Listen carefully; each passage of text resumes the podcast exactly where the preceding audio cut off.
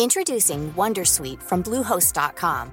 Website creation is hard, but now with Bluehost, you can answer a few simple questions about your business and get a unique WordPress website or store right away. From there, you can customize your design, colors, and content. And Bluehost automatically helps you get found in search engines like Google and Bing. From step-by-step guidance to suggested plugins, Bluehost makes WordPress wonderful for everyone. Go to bluehost.com/wondersuite.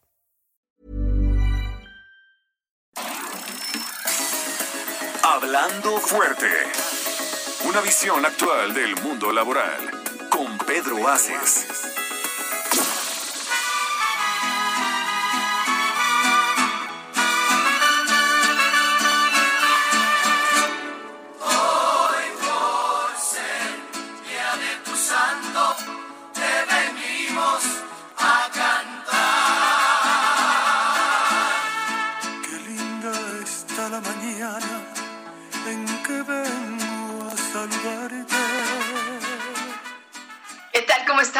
Buenas noches. Muchísimas gracias por hacernos el enorme honor de acompañarnos en un día tan emblemático para todas las y los mexicanos, el 10 de mayo, día de nuestras sagradas, hermosas y divinas mamás en donde quiera que ellas se encuentren. Un saludo enorme, una felicitación y todo nuestro cariño de parte de todo el equipo de Hablando Fuerte con Pedro Aces, pero muy especialmente de parte de su titular, el senador Pedro Aces, que les manda un cordial saludo, un enorme abrazo y sus mejores deseos para hoy y para todos y cada uno de los días de su vida. Mamás, muchas gracias a todas ustedes porque, pues por ustedes estamos aquí, de verdad que sí. Y es un honor para mí encabezar este programa el día de hoy, 10 de mayo.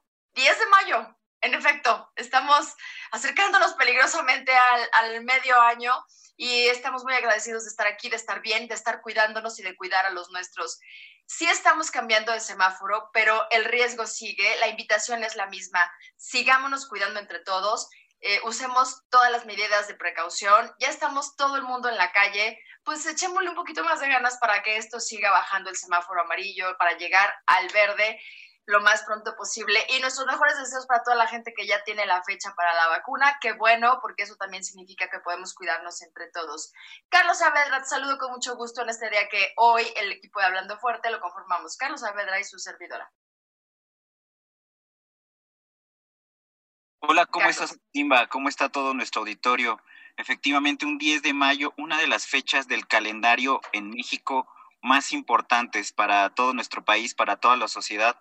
Hoy vemos cómo, qué bueno que el semáforo amarillo cayó el día de hoy, o qué casualidad que haya caído el día de hoy, porque hoy todos los restaurantes están abarrotados hasta el día, de, hasta este momento, y qué bueno, yo en especial, en lo particular, le mando un saludo a mi mamá Esperanza, te mando un abrazo con mucho cariño, te quiero. Yo, eh, es un día tan especial, yo quiero, quiero comentarle a todo nuestro auditorio el contexto del Día de las Madres, porque es más importante de lo que a veces se siente, es más importante a veces que el propio regalo. Al día de hoy es un sinónimo de la reivindicación y del empoderamiento hacia las mujeres. Quiero que sepan que México lo celebra el 10 de mayo, pero solo tres países en el mundo lo celebran en esta fecha. Eh, muchos otros, curiosamente, lo celebran el 8 de marzo, el Día de la Mujer, y la gran mayoría de los países en el mundo lo celebra el segundo domingo de mayo. Esto se debe a, como muchas uh, grandes fechas en nuestro calendario, a movimientos sociales. Lo, lo, pasó en el primero de mayo, lo acabamos de vivir con el, con el 5 de mayo y el 10 de mayo, el Día de la Madre, no es la excepción. Todo comienza a partir de un movimiento social a finales del siglo XIX en Estados Unidos, donde, donde durante la guerra de secesión activistas se propusieron celebrar un día para las madres, para que las madres se manifestaran a favor de la paz. Así fue en 1914 que en Estados Unidos comenzó el Día de las Madres. En México, la convocatoria la abrió el periódico Excelsior. El 13 de abril de 1922, el diario Excelsior abrió una convocatoria para todos los mexicanos para preguntarles cuándo debíamos celebrar el Día de la Madre. Y se eligió el 10 de mayo, el 10 de mayo de 1922. Curiosamente, se elige ese mes y este día porque el mes eh, de la Virgen y el 10 es porque se pagaban, no se pagaban quincenas, se pagaban decenas. Entonces, la fecha del 10 de mayo caía perfecto. Hoy por hoy, 51.2% de los mexicanos son mujeres.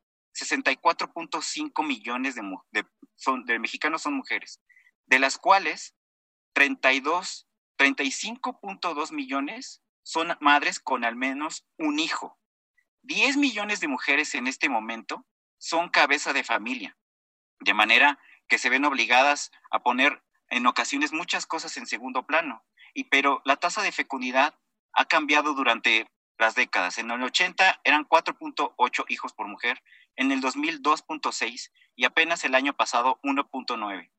Yo quisiera compartir con todo nuestro auditorio, quisiera preguntarle a Simba y a todas las mujeres madres que nos escuchan, que hay una creencia de que las mujeres necesitan más días, más que el 8 de mayo.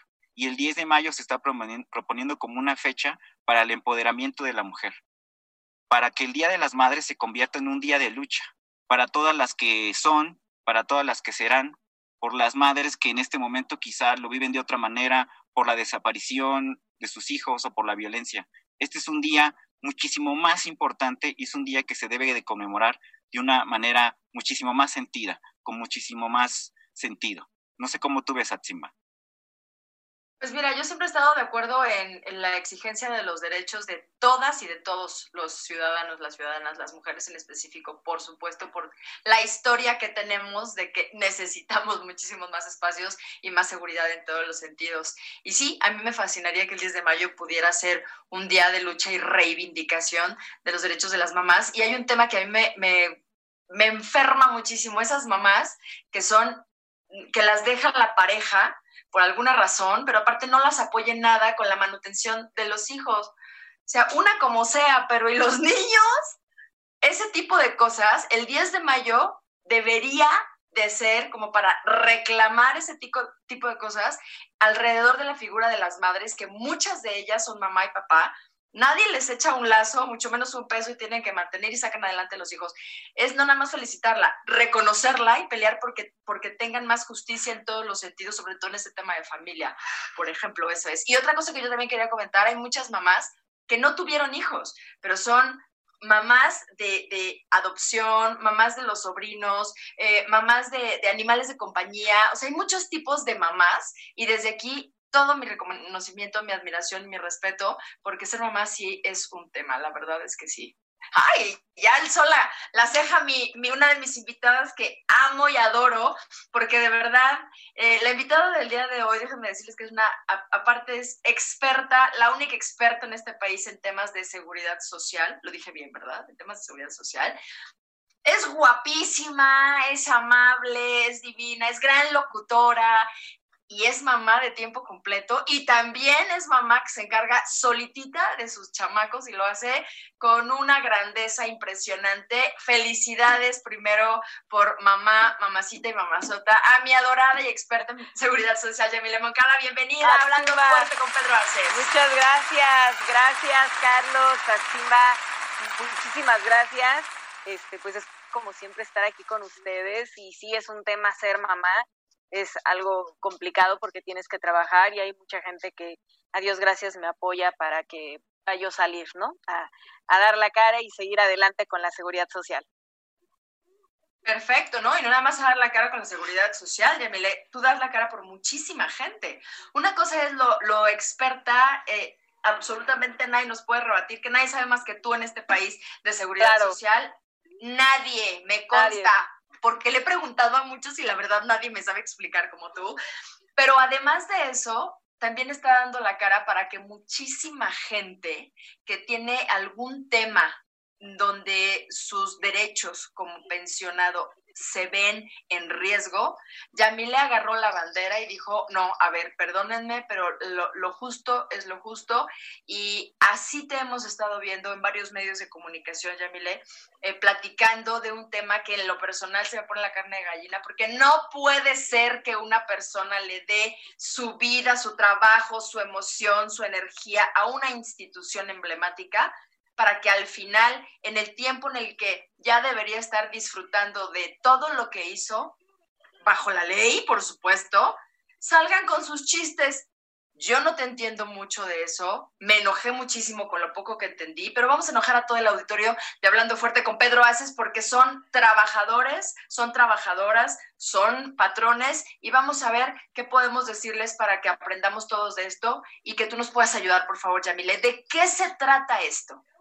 Fíjate, Atzimba, que, y a todo el auditorio, que eh, los trabajadores del INSS, que directamente su patrón es el Instituto Mexicano del Seguro Social, son un perfil totalmente distinto a la derechohabiencia tradicional. Los derechohabientes tradicionales somos aquellos que eh, estamos por medio de un patrón que éste nos da de alta ante el Seguro Social y vamos a juntar semanas cotizadas para que una vez que cumplamos los requisitos establecidos en la ley, 500 semanas antigua ley y nueva ley 750 semanas ahora con esta reforma, nos pensionemos por la FORE los de la nueva ley y los de la antigua ley por medio del INSS cumpliendo estas semanas de cotización. Pero esta es la derechohabiencia tradicional, donde el concepto, hay cinco conceptos dentro de nuestra FORE. Hablando de los de la antigua ley, el concepto de cesantía en edad avanzada y vejez sirve para poder fondear nuestra pensión. Y esto lo refiere claramente el artículo décimo tercero transitorio, donde menciona que este concepto no se nos puede entregar a la derechohabiencia tradicional, porque este va a servir para poder fondear mi pensión. De ahí sirve ese recurso, porque obviamente bajo mi figura yo manejo la tripartita donde interviene el Estado, el patrón y el trabajador, hablando de la derechohabiencia tradicional. Y aquellos que somos nueva ley, pues definitivamente todos los conceptos que integran la FORE, eh, que ahorita los menciono, van a servir para que yo obtenga una pensión de retiro con el recurso, el saldo que yo tenga en mi Afore. Y hay tres modalidades para los que somos nueva ley para podernos pensionar, lo que es una pensión garantizada, que es una base, retiros programados y pensión este de retiros programados. Entonces, es otra la historia para aquellos que somos trabajadores tradicionales, pero hay miles de perfiles distintos en materia de seguridad social y me voy a abocar ahorita justamente a los trabajadores INS, que ellos no son eh, los trabajadores tradicionales a los que normalmente pues nos aplican este tipo de situaciones. Los trabajadores del IMSS tienen un contrato colectivo de trabajo. Directamente su patrón es el IMSS, les tocó a ellos que el patrón sea el instituto, no así la derecho audiencia tradicional que tenemos diversos patrones. En el caso de las chicas y chicos IMSS, su patrón directamente es el instituto y tienen un contrato colectivo de trabajo. ¿Pero qué es un contrato colectivo de trabajo? Un contrato colectivo de trabajo son las reglas y condiciones que se pactan entre el patrón y sus trabajadores y van a cumplir ambos estas condiciones de trabajo, derechos y obligaciones entre las partes y una de estas o de estos beneficios es que una vez que tú cumplas años de servicio con el patrón, vas a obtener una remuneración económica porque yo patrón te lo voy a dar. ¿Sí? No interviene ninguna otra figura más que el patrón, que en este caso, pues le tocó ser al Instituto Mexicano del Seguro Social. Entonces, en virtud de esto, los chicos cumplen 28 años de servicio, las chicas 27 años de servicio, y una vez que cumplen estos años, pueden a partir de ahí obtener su jubilación. Y es que muchos me confunden la terminología jubilado y pensionado y son totalmente distintos y hay un abismo jurídico entre una figura y otra. Y con ello te puedes dar cuenta cuando alguien desconoce de seguridad social porque te los manejan como sinónimos. Y no lo son. Jubilado es por medio de un contrato colectivo de trabajo y que por años de servicio vas a obtener una remuneración económica. Mientras que pensionado es para aquellos que estamos cotizando al IMSS y que estamos juntando semanas de cotización. Y que en el momento que cumplamos las 500 semanas antigua ley y la 750 nueva ley, obtendremos una pensión, pero no tenemos contrato colectivo de trabajo. Esa es la gran diferencia. Entonces, cualquier persona se le hace muy fácil confundir jubilado y pensionado y dice, no, pues es que te vas a jubilar. No, jubilado es cuando tienes un contrato colectivo de trabajo con tu patrón. Hay otros perfiles que tienen contrato colectivo de trabajo y por poner un ejemplo, los trabajadores de Telmex y los trabajadores de CFE, pero cada uno tiene su, sus diferencias, no son iguales. Y lo que les aplica a los chicos del IMSS no les aplica a los de Telmex ni a los de CFE. A cada quien le asisten distintas condiciones, beneficios, derechos y obligaciones. En este caso, de los trabajadores IMSS es un perfil totalmente distinto a toda la ciudadanía en general. Y ellos eran el único perfil que podía retirar el saldo total del Afore. ¿Por qué? Porque, como lo mencioné, su jubilación es una condición entre el patrón y el trabajador, donde ellos mismos generan estas condiciones para poder obtener una jubilación, es decir, una remuneración económica en el momento que cumplan estos años de servicio. Por lo tanto, ellos fondean su propia jubilación, no interviene otra figura más que patrón y trabajador. Por lo tanto, en el caso de ellos, podían retirar el único perfil a nivel nacional que podía retirar el saldo total del Afore. Y me voy a remontar a la década de los noventas, cuando surge una reforma a la ley del SAR en 1995. Estoy hablando que ya llevábamos unos tres años de que había empezado a operar el sistema de ahorro para el retiro, lo que era mejor conocido como el SAR, donde era un ahorro adicional complementario para que cuando te jubilaras, en el caso de los perfiles que les asiste este concepto, o te pensionaras, tuvieras un ahorro adicional. En virtud de ello, surge esta reforma para que surgieran las AFORES, las administradoras de fondos para el retiro, y pues todos los trabajadores cuadraban. Los únicos que no cuadraban dentro de este supuesto, pues eran los trabajadores INS, porque ellos no necesitaban de esta figura para poder obtener una jubilación. Entonces, pues se pusieron a pensar qué, hacemos, porque ni modo que los dejemos afuera, y se generó un concepto denominado concepto 107, de tal suerte que fueran haciendo ahí su ahorro adicional para que se fuera la FORE, y como este concepto no fondea su jubilación, no tiene nada que ver el recurso de la FORE, porque desde antes ellos ya obtenían la jubilación de que existieran las AFORES, ellos ya tenían esta remuneración económica desde que existiera la figura del SAR y la de la FORE. Sin embargo, para que participaran y no fueran excluidos, pues se generó este concepto 107 para que en virtud de esa figura eh, se pudiera hacer este ahorro, pudieran participar en la figura de Afore y en el momento en el que se jubilaran, al cumplir sus años de servicio, pudieran obtener este saldo total por medio de un procedimiento jurídico. Entonces, así se empezó a aplicar desde que surgen las Afores, te hablo desde 1997, todos los que se me empezaron a jubilar cumpliendo sus años de servicio, sin mayor problema aplicaban este procedimiento jurídico y retiraban el saldo total del Afore. Hubo algunos buffets y algunas eh, personalidades por ahí que confundieron y vendieron la idea a otros perfiles de trabajadores de que si los trabajadores del IMSS podían retirar el saldo total del Afore, pues como, ¿por qué tú no? Y se metieron con chicos Telmex, con chicos CFE, y pues les generaron grandes problemas porque a ellos no les asiste. Pero en el caso de los trabajadores INS, por su perfil, por la situación y sus condiciones, eran los únicos que podían retirar el saldo total de la hasta que en 2008, 11 años después de que surgieron las Afores, surgió por ahí una jurisprudencia, la 185 diagonal 2008, donde refiere que como son pensionados, confundiendo la terminología jurídica, pues no les asistía el entregarles el recurso de cesantía porque este sirve para fondear su pensión, pero ellos no tienen pensión, ellos tienen jubilación por un contrato colectivo de trabajo. Entonces, en el 2008 surge esta jurisprudencia, sin embargo, no tiene vida aún en ese momento, tiene vida hasta el 2015 que se las empiezan a aplicar y es donde a partir de ese momento empieza eh, peregrinar y el via crucis de todas las trabajadoras y trabajadores del IMSS donde se ven en, enfrascados en esta problemática, donde ya no pueden retirar el saldo total del Afore.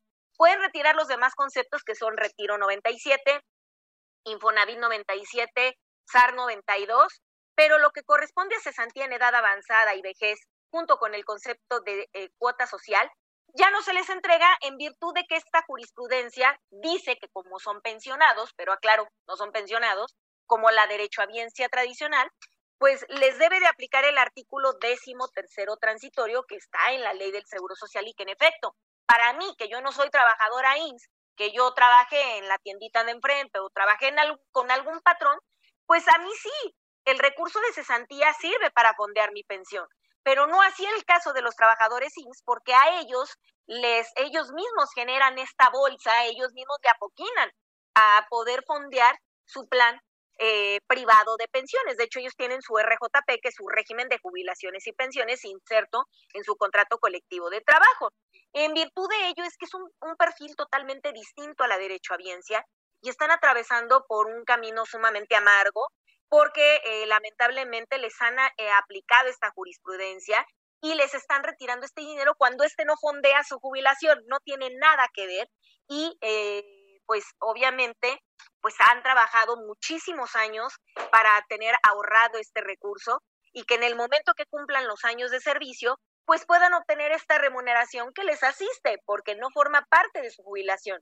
Fue un adicional porque ellos así están generadas, están constituidos bajo una figura totalmente distinta a la derecho derechohabiencia como tal en general. Y se ha prestado a eh, confundir el término jubilado y pensionado, como desde el principio lo mencioné, generando esta confusión gigantesca entre ellos y eh, pues existiendo esta merma económica que han venido luchando a lo largo de todos estos años, mi estimada Zimba. No, bueno, es decir, que ellos pusieron el dinero que ahora no les quieren dar. Así es. Así Oye, Yamile, y bueno, el día de hoy les quiero platicar a nuestra amable audiencia de Hablando Fuerte con Pedro Aces, que desde la parte técnica, que ya ven que se la trae, pero muy bien aprendida doña Yamile, además de eso, del otro lado, ¿cómo podemos aprender qué es lo que vive un trabajador, un ex trabajador, entonces, ¿sería? ¿Es correcto? Eh, son jubilados. El término es jubilado del IMSS. Jubilado. Que son, eh, en efecto, ex trabajadores del instituto. Ex trabajadores o trabajadores jubilados del IMSS. Y quiero empezar a presentar por, por a, las mujeres primero. Señora Stephanie Piña, ¿cómo está? Muy buenas noches. Muchas gracias por acompañarnos. Hola, buenas noches. Platíquenos brevemente, brevemente, este, quién es usted, dónde trabaja, en qué parte del IMSS, cuánto tiempo tiene jubilada y cómo vive usted esta situación, porque una cosa es la parte legal, jurídica, pero desde la casa en donde yo ya no estoy viendo el dinero que me corresponde, se vive diferente, señora. Sí, bueno, pues sí, yo me jubilé en el 2015, justamente cuando se aplicó esta jurisprudencia. Eh, trabajé en el Centro Médico Nacional como supervisora de enfermería, este, y bueno, me jubilo y eh, a la hora que voy a, mi Afore para que me den mi subcuenta de cesantía y vejez, pues resulta que aplican la jurisprudencia y no la puedo, no puedo recuperar esos ahorros. Entonces, eh, empiezo a ver varias organizaciones de jubilados SIMS, donde hay médicos, enfermeras, trabajadores sociales, de todas las categorías. Y este, nos juntamos en la organización que yo estoy, pues hemos estado eh, trabajando con plantones, con manifestaciones, con asesoría. ¿Desde el 2015? Desde el 2015. ¿Cómo se llama la asociación en la que usted está, señora Stephanie? Eh, se llama Jubilados del IMSS Metropolitano y pues somos aproximadamente 300 personas de aquí de la Ciudad de México. Y bueno, pues nuestra lucha es la lucha social, pero también necesitamos de la lucha por la vía jurídica y la vía legal. Así es que, pues tratamos de informarnos, o sea, como jubilados ya, ya no nos quedamos sin hablar, ¿no? Este, como que nos hemos preparado, porque aunque estamos ya en casa, pues sí requerimos de ese recurso que quincena con, con quincena se nos fue eh, descontando en nuestro tarjetón. Y pues bueno, eh, 27 años que ya yo, trabajé, pues sí requiero mi recurso porque pues nuestra necesidad eh, es latente, ¿no? Como la de todos los jubilados. No, y yo siempre digo algo, y aunque no lo necesitara, es su dinero. O sea, de verdad sí es una necesidad, pero aunque no lo necesitara, es su dinero, es algo que ya trabajó, que ya le descontaron. Y antes de irnos al corte comercial, porque nuestro productor Alberto está ya ah, apresurándonos porque nos cae la guillotina, yo le quiero preguntar a Carlos Saavedra si nos puedes dar los teléfonos, el teléfono en cabina de las redes sociales a donde se pueden comunicar, porque me imagino que ya que nos escuchan en toda la República y en todo el mundo por Internet, gracias a la magia del Internet, seguramente debe haber algún trabajador, ex trabajador a punto de jubilarse que no tiene en el radar este tema y que a lo mejor quisiera llamarles para ver cómo le hacemos para hacer bola y que de verdad podamos pelear por los derechos. Carlos Saavedra. Para el teléfono 55 56 15 11 74 y las redes sociales son Pedro Asos Oficial en Twitter, Facebook e Instagram. Y nos vamos a un corte comercial, Alberto García. Ahora sí, muchísimas gracias. Vamos y regresamos hablando fuerte con Pedro Aces. Sé que las ventanas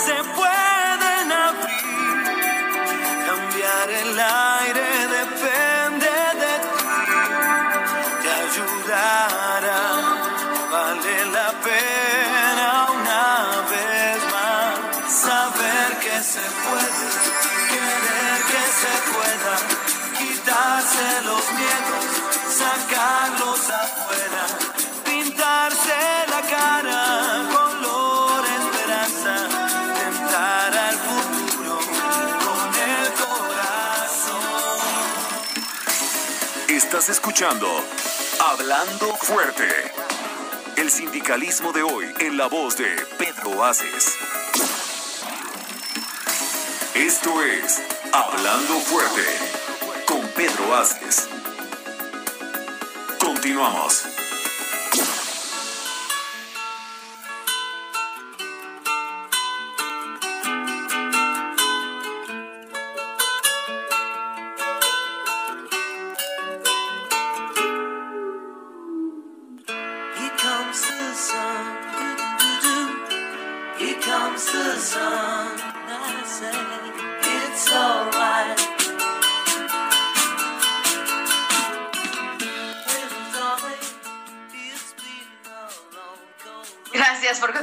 Nosotros en Hablando Fuerte con Pedro Aces cuando son exactamente a las 9 de la noche con 30 minutos. Carlos, platícame rapidísimo qué canción, qué rolón escuchamos ahorita al, al inicio de esta segunda Ah, bloque de Hablando Fuerte. un rolón de los Beatles, un clásico Here Comes the Sun, compuesto por George Harrison, una canción que habla de abrir un nuevo ciclo y de dejar el pasado atrás y de cómo él se sentía liberado cuando ya no estaban a punto, de, de- de desaparecer y George Harrison componía esa canción. No, bueno, o sea, inspiradísimos en medio de todo lo que estaba pasando. Y nosotros estamos inspiradísimos esperando sus llamadas porque estamos tocando un tema que nos interesa a todos, no nada más porque son los ex trabajadores jubilados del IMSS, sino porque nos interesa a todo el mundo saber para apoyar. Carlos Savera, ¿a qué número se pueden comunicar con nosotros? Y como siempre, cuando está Yamilet, tenemos muchos comentarios y muchas preguntas. Todos se pueden comunicar al 55 56 15 11 74 y en las redes sociales del senador Pedro Aces Oficial en Twitter, Instagram y Facebook. Bueno, antes de irnos justamente a una pausa comercial, estábamos hablando con Stephanie Piña, quien nos está explicando justamente su situación, lo que ella ha vivido en carne propia y eh, qué lucha han perseguido ustedes como, como eh, agremiados, mi estimada Stephanie. Sí, pues como, como comentaba, hemos formado diferentes organizaciones de jubilados, todos compañeros, con un mismo objetivo, que es que se derogue esa jurisprudencia 185-2008. Hemos pues ido a manifestaciones, hemos participado en programas de radio, hemos hablado con algunos periodistas y bueno, pues nosotros no vamos a desistir porque pues es una injusticia social y hemos trabajado estos años con amor a nuestra profesión en el ramo de la salud y pues necesitamos, la verdad sí necesitamos que, que nos apoyen y necesitamos que se derogue esa jurisprudencia. Ahora, los demás conceptos no han tenido mayor problema, o sea, esos se pueden recuperar. De hecho, anteriormente se hacía una demanda. Apenas el día 8 de marzo, por parte eh, del IMSS de manera interna, informaron que ya estos conceptos que anteriormente demandaban, exceptuando obviamente el de cesantía que se no se les ha entregado, los demás conceptos ya los pueden recuperar sin necesidad de demanda una vez que se jubilen. ¿Han tenido algún problema para que se aplique esto? ¿Sabrán de algunos compañeras o compañeros que hayan tenido alguna eh, controversia y que no sea como se ha indicado? Sí, desafortunadamente de las 10 afores que existen, sí hemos eh, tenido comunicación con compañeros que nos dicen que van a su afore y les piden un documento y luego les piden otro y se los hacen muy cansado. O sea, sí, ya afortunadamente va a ser por vía administrativa, pero aún así no deja de ser pues mucho trámite burocrático. Pero realmente lo que sí queremos es recuperar, recuperar la subcuenta de cesantía y vejez, porque es la más cuantiosa de, la, de nuestros ahorros que están en la FORE. Y pues muchos compañeros vamos a cumplir próximamente los 60 años y nuestro, nos van a retirar ese recurso de nuestro estado de cuenta. Es que a partir de los 60 años, mi estimada Simba, eh, el recurso de la FORE está hasta en tanto tú cumplas los 60 años de edad en el caso general. A partir de los 60 años, el recurso desaparece, se lo queda el gobierno federal de acuerdo a lo que refiere el artículo tercero transitorio. Pero en el caso de los trabajadores IMSS, que son su patrón es el instituto, pues ellos sí les afecta porque ellos sí podían recuperar este recurso y el hecho de que ya no esté, pues eh, al final del día es, es una esperanza que se desvanece de las manos al ya no ver ese recurso. La recomendación que yo les he dado es que se queden con el último estado de cuenta donde venga el último monto eh, que se cuente o que se tenga eh, como recurso de este concepto de cesantía en la FORE, para que se tenga un referente, ¿no? Una base en el momento en el que se logre resolver esta controversia. Sin embargo, pues sí, ya muchos están próximos a cumplir los 60 años de edad y su temor es que pues el dinero va a desaparecer y así se encuentran miles de millones de trabajadores, Atzimba. No, no, o sea, eso en mi pueblo se le llama robo, no desaparecer el dinero. Perdón, en mi pueblo se le llama robo, no, en el de ustedes se le llama va a desaparecer el, dinero de las cuentas. En fin, para que nos sigan platicando de esto y de otro testimonial en donde lo están viviendo directamente y que además están movilizando y que además es necesario que toda la ciudadanía nos unamos para que todos los ex trabajadores del IMSS puedan recuperar lo que es suyo también Yamile nos hizo el favor de invitar al señor Ismael Bautista. Muy buenas noches, señor Ismael. Gracias por acompañarnos para que nos platique, por favor, cómo está usted viviendo esto y cómo está viviendo la gente con la que está usted trabajando y luchando para que esto no se repita. Y una pregunta adicional de una vez. Aproximadamente, ¿cuántos extrabajadores jubilados están en esta situación? Ok, gracias por la invitación. Agradecemos al senador Pedro Aces y bueno, vamos, este, vamos a hacer un honor al, al nombre del programa que dice Hablando Fuerte. Para Exacto. Que, para que pongamos en un contexto nacional y en un contexto de emergencia nacional lo que está pasando en el Instituto Mexicano del Seguro Social. Y mi compañera que me acaba de anteceder del IMSS da un testimonio muy interesante y plantea el, la piedra angular de este problema. Ella dijo hace un momento que es un problema de injusticia social. Y yo diría que es un problema de una infamia nacional. Es, y, vamos, a, vamos a ponerle nombre. Les voy a decir por qué. Porque esto afecta un contrato colectivo y no está afectando exclusivamente. Antes que nada, felicito a la doctora por la explicación jurídica tan clara que dio, porque ese es el centro de la cuestión legal. Ese es el centro. Pero el problema hay que ir al origen porque nosotros siempre le planteamos a los trabajadores que tienen que tener un conocimiento pleno de dónde se originan las cosas para que las podamos resolver. Si no conocemos nuestra historia, jamás podremos resolver las situaciones. Y aquí tenemos que contextualizar que no es un problema realmente de los trabajadores jubilados. Es un problema de contrato colectivo que está afectando a 320 mil trabajadores y que en estos momentos con mi compañera, con las luchas que viene desarrollando ella y varios jubilados, yo soy activo.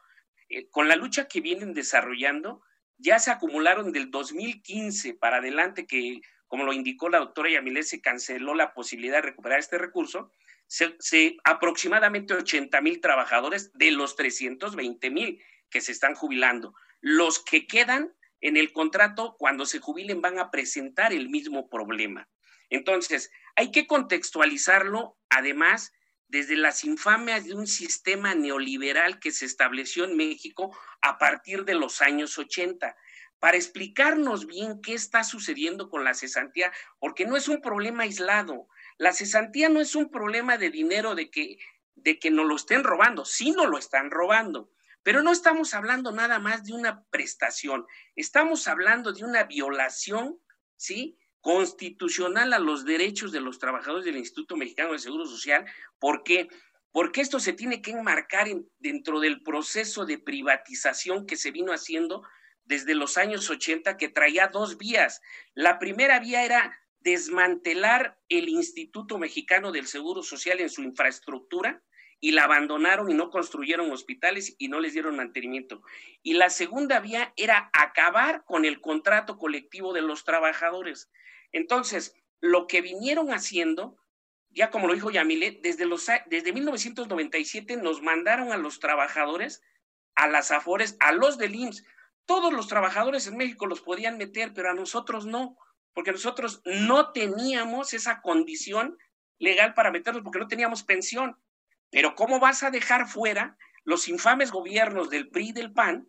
¿Cómo van a dejar fuera al segundo sindicato más importante del país que tiene cuatro, que teníamos en aquel momento 380 mil trabajadores? ¿Cómo ibas a dejar potencialmente todo ese recurso fuera? No, dijeron, vámonos para adentro. ¿Por qué? Porque estamos hablando precisamente de los grandes problemas de este país, que es la maldita corrupción. Perdón por la palabra, pero que es lo de la corrupción. Entonces, nos meten y sabían que en un Pero es más fuerte la palabra corrupción que el maldita, ¿eh? O sea, la verdad. Entonces, inicia todo el proceso de, de desmantelamiento del instituto desde los años 80. Pasamos por el 97 con la creación de las AFORES, que inclusive el día de hoy, una, una, este, la Organización Internacional del Trabajo, una de las oficinas, está declarando que el, sistema pensionario debe de regresar al Estado mexicano y no se está considerando, se debe de desprivatizar. Bueno, pasamos por el 97 y en el 97 nos meten a las afueras. Después de ahí continúa el avance de la política neoliberal y nos llevan precisamente al año 2000, 2013, digo 2014, 2018, donde el Instituto Mexicano del Seguro Social modifica su programa institucional, el PIMS 2014-2018, por recomendación de la Secretaría de Hacienda. Recomienda y modifica su programa institucional para adaptarlo al sistema universal de salud que venían impulsando los gobiernos, que venían desmantelando el seguro social desde el préstamo que le entregó el Fondo Monetario Internacional para privatizar el Instituto Mexicano del Seguro Social. Entonces, la otra vía era acabar precisamente adelgazar el contrato colectivo en prestaciones y eso era precisamente cerrarle a los trabajadores todas las posibilidades. Entonces, cuando modifica su programa institucional, ahí hay una estrategia del, del, del Instituto Mexicano del Seguro Social, del H Consejo Técnico, que está compuesto por los priistas y por los panistas en el H Consejo Técnico, el sector obrero y el sector empresarial. Situación que sabemos que hoy no nos hemos podido deshacer de lo que quisimos hacer en las elecciones del 2018, que es sacar estos ladrones de nuestro país. Y no lo hemos podido hacer porque tenemos que comprender históricamente bien que el PRI nunca fue un partido político, fue un sistema político. Y tan está comprobado que fue un sistema político que el hecho de que esté el Consejo Técnico inamovible en el Instituto Mexicano del Seguro Social, ahí se centran las fuerzas de la CTM, de la CROC, de la CRON, que son los sindicatos corporativos más corruptos que le hicieron daño a este país y que son los que generaron todas estas políticas, ¿sí? Que iban a desmantelar los contratos colectivos, a desregular el Estado mexicano, que esa es la finalidad del neoliberalismo, ¿sí? Ceder las responsabilidades del Estado mexicano y pasarlas a la iniciativa privada. En ese contexto, lo que hicieron con esto fue, en sus estrategias, hacer acuerdos con el Poder Judicial de la Federación para buscar criterios jurisprudenciales que protegieran los intereses institucionales. Eso está comprobado, ¿eh? Todo eso que les estoy dando está escrito. Hay documentos. Entonces, se da, este, se da esta situación de criterios jurisprudenciales y adivinen quién, y que me desmienta la doctora Yamilet, sino quiénes son los que han estado atacando a los trabajadores del Seguro Social. La segunda sala de la Suprema Corte de Justicia. De ahí provienen las jurisprudencias. Y la segunda sala, quien está dentro de la segunda sala, es José, José Fernando Francisco González Salas, el magistrado, que fue director jurídico del Instituto Mexicano del Seguro Social por ahí de los años 70. Un priista que hoy es el que, el, imagínate todo lo que ha venido desmantelando jurídicamente. hay una, hay una, hay otra jurisprudencia que la doctora se debe acordar bien, donde limitan a los trabajadores del Seguro Social ya a que no puedes, a, los trabajadores del Seguro Social, a los trabajadores mexicanos, a que ya no puedes meter, reclamar prestaciones, ¿sí? Por ley, ya no las puedes reclamar. Yo toda la documentación y el estudio lo tenemos hecho, aquí está.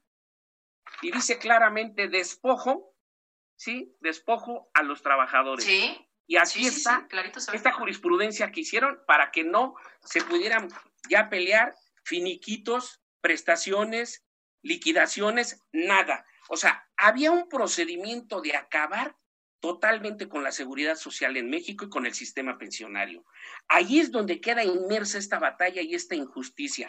Esta injusticia no la podemos ver como el hecho de que los trabajadores del Seguro Social quieren su dinero. No, es una violación constitucional a un, a un modelo de país que vino explotando y sangrando y empobreciendo a todos los trabajadores. El caso de nosotros es especial por las características de que sin tener pensión nos estén quitando el dinero y nos diga la jurisprudencia que es para complementar el pago de nuestra pensión. ¿Cuál pensión?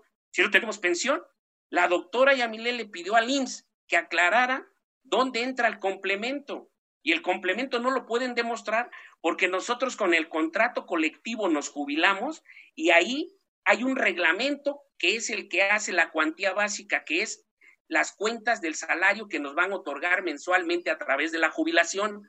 Y ahí no puede entrar nada porque es un contrato colectivo. Entonces, ¿cómo es posible? Ese dinero está parando, está yendo a parar a las finanzas, a la Secretaría de Hacienda. ¿Qué estén haciendo con ellos? Pues invirtiéndolo en otra cosa. Pero vamos, el contexto es, es este. Ahora, ¿qué tan grave es? ¿Es grave, tan grave esta situación? Bueno, ya vimos lo que está haciendo la Suprema Corte de Justicia a través de Fernando Franco González Salas, que es el magistrado y que fue director jurídico del INS. Por eso conoce todo el enramaje. Y esto los trabajadores no lo saben muchos, porque si lo supieran, esto ya debiera de haber generado una movilización de más de 100 mil gentes en este país. Justo ahí, Ismael, es donde te quiero, te quiero detener un poquito porque si, si lo supieran ya hubiera generado, eh, lo van a saber cuando ya sea muy tarde, doctora Yamile. Corrígeme, por favor. El llamado y el objetivo de este programa, Hablando Fuerte con Pedro Aces, es que los trabajadores sepan sus derechos, peleen por sus derechos y lo hacemos todos juntos. Eso es gravísimo. Si no lo saben, cuando lo sepan será demasiado tarde. Ismael, ¿qué es lo que están haciendo ustedes para, para que más eh, trabajadores que están cerca de, de padecer esto o ya están padeciéndolo se unan a este movimiento? Mira, la información se ha dado. O sea, los esfuerzos, bueno, están los, que dice la compañera, cómo se están haciendo, se están llevando a cabo. Sí, todavía no se entra en un proceso de tolerancia entre los mismos trabajadores del Seguro Social, porque todo mundo anda por su lado, porque creen, mira, en la medida de que no entiendan la magnitud del problema, no se va a poder resolver, te voy a decir por qué. Hay diferentes organizaciones, habemos diferentes organizaciones de trabajadores queriéndolo resolver y no entendemos, el, si no entendemos el contexto en el cual está el problema, pues no vamos a entender el contexto en el cual se va a resolver. ¿Por qué? Porque todos los pequeños grupúsculos que andan por ahí peleando creen que lo van a resolver y te digo una cosa, nadie lo va a resolver solo. Ah, un grupo se quiere colgar la medalla. Es que no, no se va a poder, porque el origen, es que no entienden el origen del problema. Mira, te lo voy a poner más sencillo y más rápido. Yo te voy a hablar de cuatro contratos colectivos. El de Pemex, el de, el de teléfonos, cuando era Telmex, y el de, este, el de CFE y el de LIMS. Nada más para que veamos el contexto de lo que hicieron estos infames, ¿sí? con los trabajadores del IMSS y con los contratos colectivos. Los trabajadores de Pemex tienen su contrato colectivo y aparte tienen su pensión, ¿no, doctora? Si no me equivoco. Tienen contrato, tienen jubilación y tienen pensión, ¿sí? Y se van muy bien. ¿Qué hacen los trabajadores de Pemex? Extraen el recurso natural para que este país funcione, los hidrocarburos, ¿sí o no? Esa es una. ¿Qué hacen los, los, ¿qué hacen los compañeros de teléfonos de México? Conectar a todo el país mantener las comunicaciones y que este país tenga desarrollo. ¿Qué hacen? ¿Qué hacían los electricistas? Mantener con luz todo, todo el país para que pudiera funcionar. ¿Qué hacemos los trabajadores del Seguro Social? Los trabajadores del Seguro Social hacemos lo que dice la exposición de motivos de la ley de 1943 que promulgó el general Manuel Ávila Camacho, donde es una belleza entenderla porque ahí está el origen donde dice que quien sufre la pérdida de la capacidad de los obreros, de su, trabajo, es la sociedad. Y resulta que quienes son los que generan la salud y la tranquilidad de las familias de los trabajadores mexicanos. Nosotros, nosotros los trabajadores del IMSS. O sea... Oiga, don Ismael, tenemos a una enfermera, o coordinadora de enfermeras, que era Estefanía. Stephanie, perdón, señora Stephanie. ¿Usted cuál era su, su, cargo o es? Entendí que estaba en activo todavía. Yo soy activo, trabajo, soy, soy administrativo, estoy en, en las oficinas de operación de nivel central. Yo correspondo al área de nivel central, estoy en Villalongín 117. Actualmente estoy rescindido de mi trabajo, llevo 10 años fuera, pero bueno, hemos estado... No, no importa, está luchando por ahí, pero yo quiero, yo quiero agregar algo. Esto es doblemente grave, Yamile, porque la gente de la institución de salud más importante del país, que hoy día están sacando la casta por este país porque nos está fregando la vida una pandemia, las enfermeras como doña Stephanie, Ismael, que desde su trabajo administrativo está sosteniendo un instituto que salva vidas, que estamos todos corriendo, que nos salva, que COVID, que les están haciendo eso encima de todo. ¿Es en serio? Yamile, o sea, Trabajan, salvan vidas, pelean contra el COVID, nos ayudan y les roban. No, no, necesitamos que de verdad alguien con muchos tamaños agarre esta bandera, los una y pelee, pelee por ellos porque no se vale. Estamos esperando que de verdad, de verdad haya gente, organizaciones, instituciones, liderazgos que pueda unificarlos, porque a mí, a mí lo que me preocupa, y no sé mucho de esto, es que esto pueda permear hacia otros contratos colectivos de trabajo. Yo espero que no y que haya, haya dicho yo algo absolutamente fuera de toda proporción, pero he visto tantas cosas en este país, Yamile? Pues fíjate, Atzimba, que, en efecto la intención es eh, que, todos se puedan unir para poder resolver esta controversia. Al final del día, todas las y los trabajadores del IMSS les está afectando y tienen el mismo problema. De hecho, eh, Stephanie Piña eh, quiere dar un anuncio porque va a haber una unión para que todos, todos los, los representantes, como el señor Ismael y de otras más, eh, puedan acudir a esta invitación. si nos puedes informar, Stephanie. Sí, bueno, este, pues yo considero que, que sí lo vamos a lograr. No vamos a desistir porque estamos luchando por un derecho que nos corresponde. Sí, de, de tantas organizaciones que hay, ahorita somos, podríamos decir que jubilados proactivos, jubilados que nos estamos informando. Ya no es como antes que, que no sabíamos, ¿no? Ahora leemos, nos informamos, sabemos lo que es ser jubilado, ser pensionado, sabemos que tenemos nuestro contrato colectivo y bueno, tenemos una cita este próximo 13 de mayo en la Secretaría de Gobernación.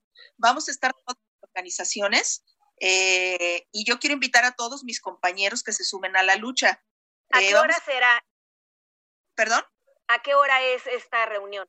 Esta reunión es a las 11 de la mañana. Nos van a recibir en la Secretaría de Atención a Organizaciones Sociales y vamos un representante de cada eh, agrupación. Aquí nos vamos a unir porque tenemos el mismo, el mismo objetivo, recuperar nuestros ahorros de tantos años que están en la subcuenta de cesantía y vejez, que tienen nombre y apellido, que están en una cuenta propia a mi nombre y que son literalmente robados esos, esos recursos. Entonces, sí vamos a luchar por esos recursos y no vamos a desistir. Es una invitación para todos mis compañeros. ¿Qué día Gracias, señora Estefania. ¿Qué 13 día es? Jueves 13 de mayo. Jueves 13 de mayo a las 11. Sí, en la Secretaría de Gobernación. Repítame todo, por favor. Jueves 13 de mayo a las 11 de la mañana salen de dónde? No, la cita es en la Secretaría de Gobernación. En Bucareli. En Bucareli. Tenemos ya la cita. Perfecto. Y ahí vamos a estar eh, en un plantón vamos a estar en un plantón organizados y va a pasar un representante de cada organización a platicar con las autoridades. Perfecto, pues yo espero que de verdad haya un liderazgo, alguna organización que se una a ustedes y que los apoye en algo tan justo como recuperar los recursos que ustedes ahorraron a través de años de trabajar para curar a los mexicanos. Eso se me hace de verdad muy mal. Eh, don Ismael, un último mensaje porque ya nuestro productor nos está conectando. Gracias. Yo quiero decir esto. Un acto de justicia social ante lo que acabamos de hacer los lo que hemos venido haciendo los trabajadores del Seguro Social en este país, que enfrentamos el sismo del 85, enfrentamos la explosión de San Juanico, enfrentamos la explosión en Guadalajara, enfrentamos el H1N1 y hoy enfrentamos el COVID-19 sin recursos, con hospitales desmantelados, hoy un acto de justicia social sería precisamente de que nos hicieran caso. Sin duda alguna es eso, los vamos a volver a invitar a otro programa de Hablando Fuerte con Pedro Ace Yamila, muchas gracias. Al contrario, muchísimas gracias a ti, a Simba, a la señora Stephanie, al señor Ismael, muchísimas gracias, Carlos. Gracias a todos ustedes. Gracias a ustedes. A todos ustedes, gracias por hacernos el favor de escucharnos el próximo lunes sin falta en Hablando Fuerte con Pedro Aces. Que pasen muy buenas noches.